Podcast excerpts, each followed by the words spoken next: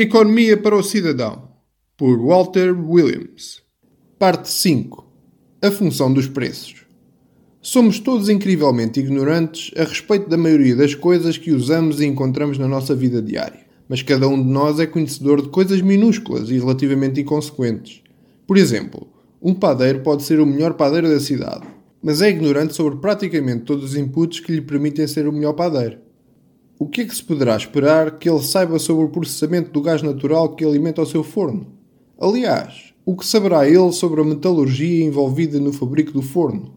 Depois, temos ainda todos os ingredientes que ele utiliza: farinha, açúcar, levedura, baunilha e leite. Saberá ele como cultivar trigo e açúcar e como proteger as culturas de doenças e pragas? O que é que será que ele sabe sobre a extração de baunilha e a produção de levedura? Igualmente importante é perceber como é que todas as pessoas que produzem e entregam todos estes artigos sabem do que é que ele precisa e quando vai precisar. Há literalmente milhões de pessoas a cooperar anonimamente entre si para garantir que o padeiro dispõe de todos os produtos necessários. É o milagre do mercado e dos preços que faz esse trabalho de forma tão eficiente. O que chamamos de mercado é simplesmente um aglomerado de milhões e milhões de decisores independentes, não só na América, mas em todo o mundo. Quem ou o que é que coordena as atividades de todas estas pessoas? Podem ter a certeza que não é um czar da panificação. Há várias formas de alocar bens e serviços, isto é, de decidir os quem, o que, como e quando da produção e do consumo. Essas formas incluem, por exemplo, a ordem de chegada, as ofertas e presentes, a violência, a ditadura ou as lotarias. Quando é um mecanismo de preços que desempenha a função de alocação, obtêm-se ganhos de eficiência que estão ausentes nos outros métodos.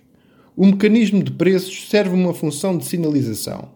Os preços sobem e descem, refletindo tanto a escassez como os excedentes. Quando os preços sobem como resultado de uma maior procura, isso serve de sinal aos fornecedores para expandirem a produção. Fazem-no porque, sempre que o preço excede os custos de produção, eles obtêm ganhos. Enviam as mercadorias para as pessoas com maior disposição para pagar. Examinemos somente uma das necessidades do padeiro, a farinha. Como é que um produtor de trigo sabe se há um aumento da procura pelos produtos do padeiro? A resposta curta é que não sabe. Tudo o que ele sabe é que os moleiros estão dispostos a pagar preços de trigo mais elevados e por isso está disposto a colocar mais terra em cultivo ou a reduzir o seu inventário de trigo. Por outras palavras, os preços servem o papel crucial de transmissão de informação. Além disso, os preços minimizam a quantidade de informação de que qualquer um dos agentes individuais precisa para cooperar no processo de levar a farinha ao padeiro. E se os políticos achassem que o preço da farinha está demasiado alto e implementassem controles ao preço da farinha na sequência de um aumento da procura por produtos da padaria? Será que os produtores de trigo colocariam mais terras em cultivo?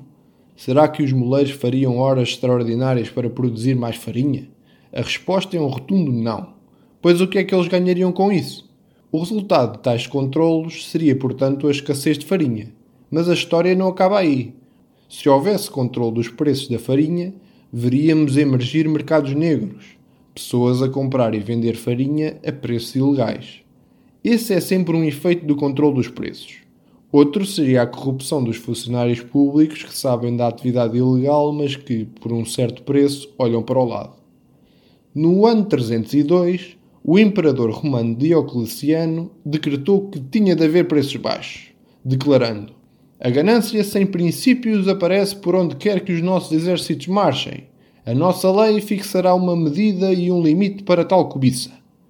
O resultado, previsível, do controle dos preços dos alimentos por parte de Diocleciano foram os mercados negros, a fome e o confisco de alimentos pelos seus soldados.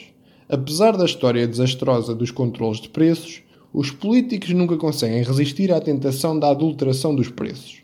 Não é uma observação nada lisonjeadora da sua capacidade de aprendizagem.